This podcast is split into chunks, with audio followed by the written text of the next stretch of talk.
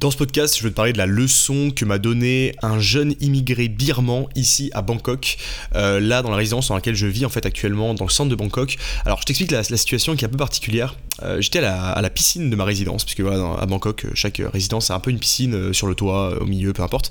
Et j'étais tout simplement en train d'attendre la nourriture que j'avais commandée sur la, terrasse de la piscine, tout simplement. C'était dimanche. Et il y a l'un des, employés qui vient discuter avec moi, qui me, qui me sourit, qui me dit bonjour, etc. Donc on commence à discuter un petit peu.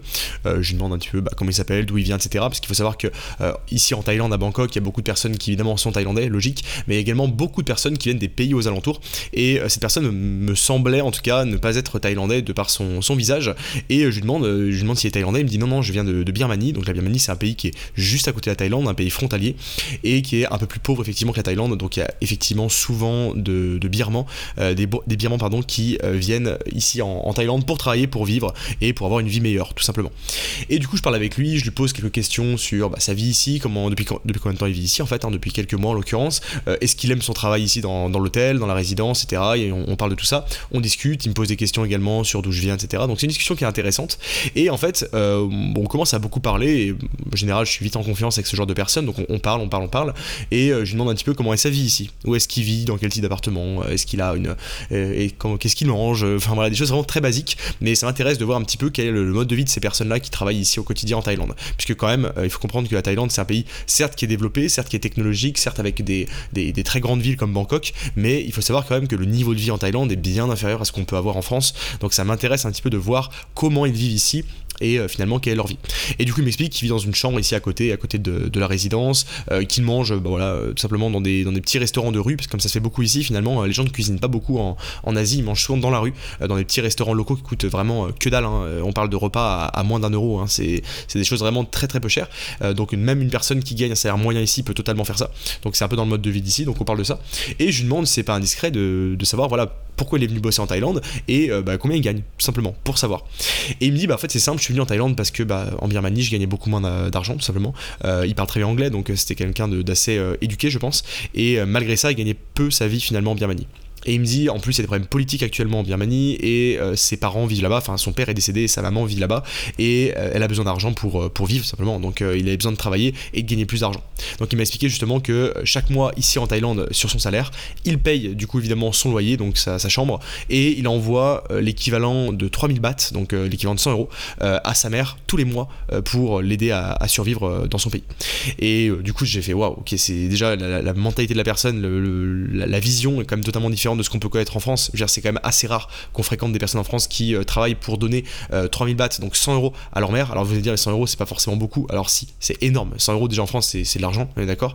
Mais en plus, ici, 100 euros, ça représente, pour te dire, quasiment un tiers de son salaire, puisque euh, il gagne environ 340 euros par mois, ce qui est un très bon salaire en Thaïlande, enfin ce qui est plutôt un bon salaire. Pour info, en Indonésie, à Bali, où j'ai vécu l'année dernière, le salaire moyen c'est environ 150 euros. Donc pour donner un ordre d'idée, voilà à peu près la différence. Donc ouais, il gagne un peu plus de 300 euros en vivant à Bangkok, c'est quand même pas non plus énorme puisque bah voilà un loyer ici pour une personne locale, une chambre, ça va coûter vite 80-90 euros. Il envoie de l'argent à sa mère tous les mois. Et là je lui dis mais alors du coup comment tu fais avec le reste, que tu arrives à, manger suffisamment, enfin à être bien. Il fait oui, il y a pas de souci, je, je vis normalement. Et je mets de côté 3000 à 4000 bahts par mois. Donc l'équivalent de 100 euros encore en plus. Et là je lui dis mais attends c'est un truc de fou. C'est-à-dire que tu gagnes 340 euh, euros grosso modo, tu payes à peu près 70-80 euros de loyer, t'envoies 80-90 euros à ta mère tous les mois et tu mets de côté en plus 80-90 euros. Et là j'ai vraiment halluciné parce que euh, c'est, il m'a expliqué, il m'a dit oui oui c'est exactement ça, je mets de côté tous les mois. Comme ça dans deux ans euh, je retourne en Birmanie j'aurai un peu plus d'argent, je pourrais monter mes projets et me développer et éventuellement partir vivre aux États-Unis. C'est mon rêve d'aller vivre aux États-Unis. Ma mère veut pas pour l'instant mais j'ai envie d'aller vivre aux États-Unis et de développer ma vie là-bas. Je me suis vraiment pris une claque. Euh, c'était dimanche, comme je te le disais. J'étais avec des amis, on était là en train de de profiter de la journée. Euh, je vois ce, gars-là qui bosse le dimanche, donc qui bosse 6 jours sur 7, euh, et qui bosse, alors pour le coup en termes d'heures, il bosse une quarantaine d'heures par semaine, ce qui est assez normal finalement, un peu comme en France. donc il n'y a pas de, rien de choquant par rapport au temps de travail. Mais je me dis, on est un dimanche, je suis là tranquille, je profite dans une belle résidence. je vois quelqu'un qui, qui est qui, est super sympa, super avenant, super souriant, qui gagne euh, un salaire qui est, euh, qui est très bas par rapport à nous, au salaire qu'on a. Mais surtout, ce que je vois, c'est que la personne ne se plaint pas, la personne travaille, met de côté, et donne tous les mois de l'argent à sa famille pour les aider à subsister, etc. Donc franchement, je me suis pris une claque, je me suis dit franchement, euh, on, vit dans des, on vit dans un confort, dans un, dans un monde en fait dont on n'a pas idée quand on est en France. Euh, quand on est en France, déjà, la plupart, dans la plupart des cas, on n'a pas besoin de donner de l'argent à ses parents. Il y a la retraite, euh, il y a des aides sociales, etc. Même si en fin de vie, effectivement, ça peut arriver malheureusement qu'on ait besoin de, de, payer certains services, etc. dans la plupart des cas, on n'a pas à penser à ça déjà. Ça c'est une chose. Mais deuxièmement, le, truc le, plus marquant de cette expérience, cette discussion que j'ai eue avec, euh, cette personne, c'est vraiment de se dire, mais il n'y a pas d'excuse en fait. Il n'y a pas d'excuse. Cette personne, elle est dans un pays qui est extrêmement pauvre. La Birmanie, c'est un pays qui est très pauvre, vraiment, euh, beaucoup plus que la Thaïlande. Il, a, il s'est bougé il a appris l'anglais, il parle anglais, euh, il est parti en Thaïlande pour travailler, pour gagner plus, et il aide tous les mois sa famille, et en plus de ça, il ne se trouve pas d'excuses, il met de côté de l'argent pour se construire un meilleur futur. Et c'est là où j'ai repensé à beaucoup de personnes que j'écoutais avant, quand je, quand je, commençais l'immobilier, même encore aujourd'hui, je les entends parfois, des, proches, des amis, etc., qui me disent non, non, mais moi, tu sais, Baptiste, toi c'est bien, mais moi j'ai pas assez pour mettre de côté. J'ai pas assez d'argent, euh, je gagne pas assez, euh, c'est compliqué, etc. Tu sais, la vie elle est difficile, etc. Et en fait, quand j'écoute ça, Déjà à l'époque, je me disais, bien, il y a un problème. La vie, elle est pas difficile. Euh, je suis désolé, en France, quand tu es en bonne santé, attention, hein, on parle de, de, base quand même normale, hein, quand on est en bonne santé, quand on a euh, un toit au-dessus de la tête, on peut pas dire que la vie est difficile. On peut pas le dire ça. C'est un peu facile de dire ça, mais c'est la réalité. On peut pas dire que la vie est difficile quand tu as un toit au-dessus de la tête, quand tu peux gagner un salaire minimum qui est certes qui est pas reluisant, clairement, avec, surtout avec l'inflation actuelle, mais qui permet de vivre correctement, de manger à sa faim, d'avoir un toit au-dessus de la tête, d'avoir peut-être une voiture, d'avoir la possibilité de se déplacer, etc. Euh, ce qui dans la plupart du monde, n'existe pas. C'est même pas euh, quelque chose qui est acquis. Euh, pour nous, c'est quelque chose de normal, mais pour ces personnes-là, c'est quelque chose qui euh, est un luxe. Avoir une voiture, c'est un luxe. Ici, avoir une voiture, vraiment, c'est quelque chose qui est vu comme un, comme un accessoire de luxe. Vraiment. C'est vraiment la réalité. Et euh, du coup, euh, ça m'a rappelé que finalement, aujourd'hui, il n'y a pas d'excuse à avoir. Quand on est en France, quand on gagne un salaire normal, déjà, même si tu gagnes un salaire qui est bas, même si tu as un salaire qui est moyen, etc., il y a toujours des moyens de l'augmenter, de travailler plus, ou alors de trouver un autre travail, ou alors de te former pour prendre un nouveau poste. Et en plus de ça, quand j'entends des personnes dire non mais moi, je suis dans l'incapacité, dans l'impossibilité d'épargner, et que je vois des personnes comme ici euh, qui, bah, en fait, mettre de côté entre guillemets leur, euh, leur, leur, euh, leur, vie actuelle pour justement avoir un meilleur futur, je me dis que franchement euh, c'est qu'une histoire de détermination, c'est qu'une histoire de vouloir atteindre des objectifs. Encore une fois, je comprends tout à fait des personnes qui ne veulent pas mettre de côté, qui ne veulent pas investir, etc., qui se disent non, moi je veux profiter de la vie maintenant, je peux le comprendre, mais dans tous les cas c'est une, c'est une obligation, en tout cas c'est une incapacité. C'est juste un choix en fait qui est fait. Et franchement, cette discussion que j'ai eue, elle m'a juste rappelé en fait à quel point ça m'a ramené un peu il y a quelques années à, à quand j'avais ces discussions et que j'essaie d'expliquer à la personne, mais en mode mais attendez, euh, là vous avez une vie actuelle qui ne vous convient pas, là je parle bien sûr de personnes qui ont une vie qui ne leur convient pas, euh, vous préférez rester en cette vie-là, continuer sur le même chemin, sans rien changer, plutôt que se dire bah aujourd'hui je vais avoir une vie qui est un peu moins bien, peut-être mettre un peu de côté du coup profiter un peu moins, mais dans le futur ça paiera.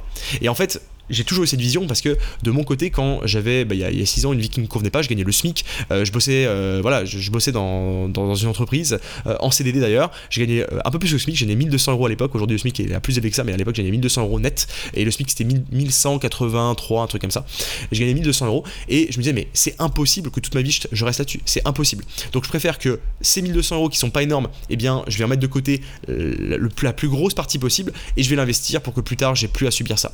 Et en fait, au fur à mesure, bah voilà, j'ai investi, tu le sais, et ça m'a permis du coup de, sortir en fait de, ce, de, de cette vie-là.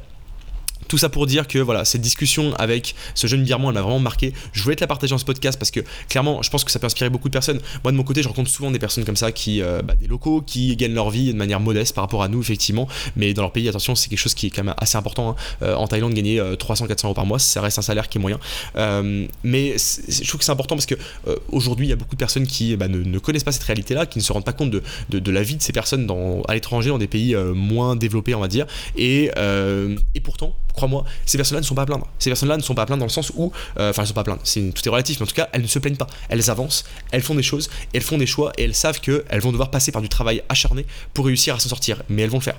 Et cette personne-là, crois-moi, je, peux te persuader, il a 28 ans, euh, il me l'a dit, euh, je suis persuadé que dans 10 ans, cette personne sera très très loin parce qu'elle a eu la détermination de mettre de côté sa vie actuelle pour mettre de côté justement pour ses parents, enfin pour sa maman en l'occurrence, et pour lui, pour son futur.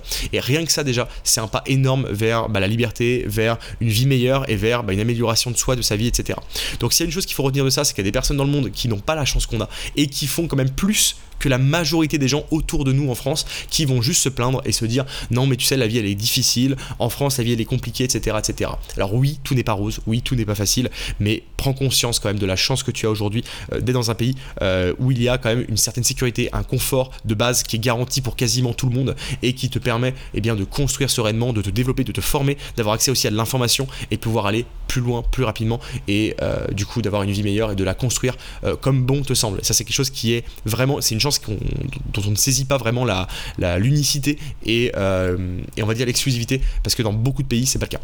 Voilà, c'était le bilan de cette rencontre avec ce jeune birman. J'espère que ça t'a plu, j'espère que ça t'a ouvert un peu les yeux sur certaines choses et que ça a pu permettre de, voir d'autres réalités parce que c'est vrai qu'on on évite euh, dans un schéma et on a parfois, quand on n'en sort pas, on n'a pas forcément la, notion de ce qui se passe ailleurs et des choses qui peuvent se passer dans d'autres pays et dans d'autres civilisations.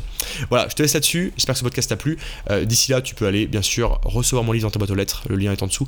Euh, il t'a pris coûtant, comme toujours, 14,90€. Il est livré directement chez toi, malgré l'inflation. Hein, ça fait deux ans, je crois que je vends ce livre, un peu plus, un, an, peu moins, pendant un, an et demi, je pense. Euh, le prix n'a pas augmenté, même si le prix du papier a augmenté, ça je peux te le confirmer. Peu importe, 14,90€ dans ta boîte aux lettres, le code des affranchis, les secrets des systèmes qui rendent libre, le lien est en dessous. Je te laisse cliquer pour aller le voir et le recevoir directement chez toi. Et on se retrouve dans un prochain podcast.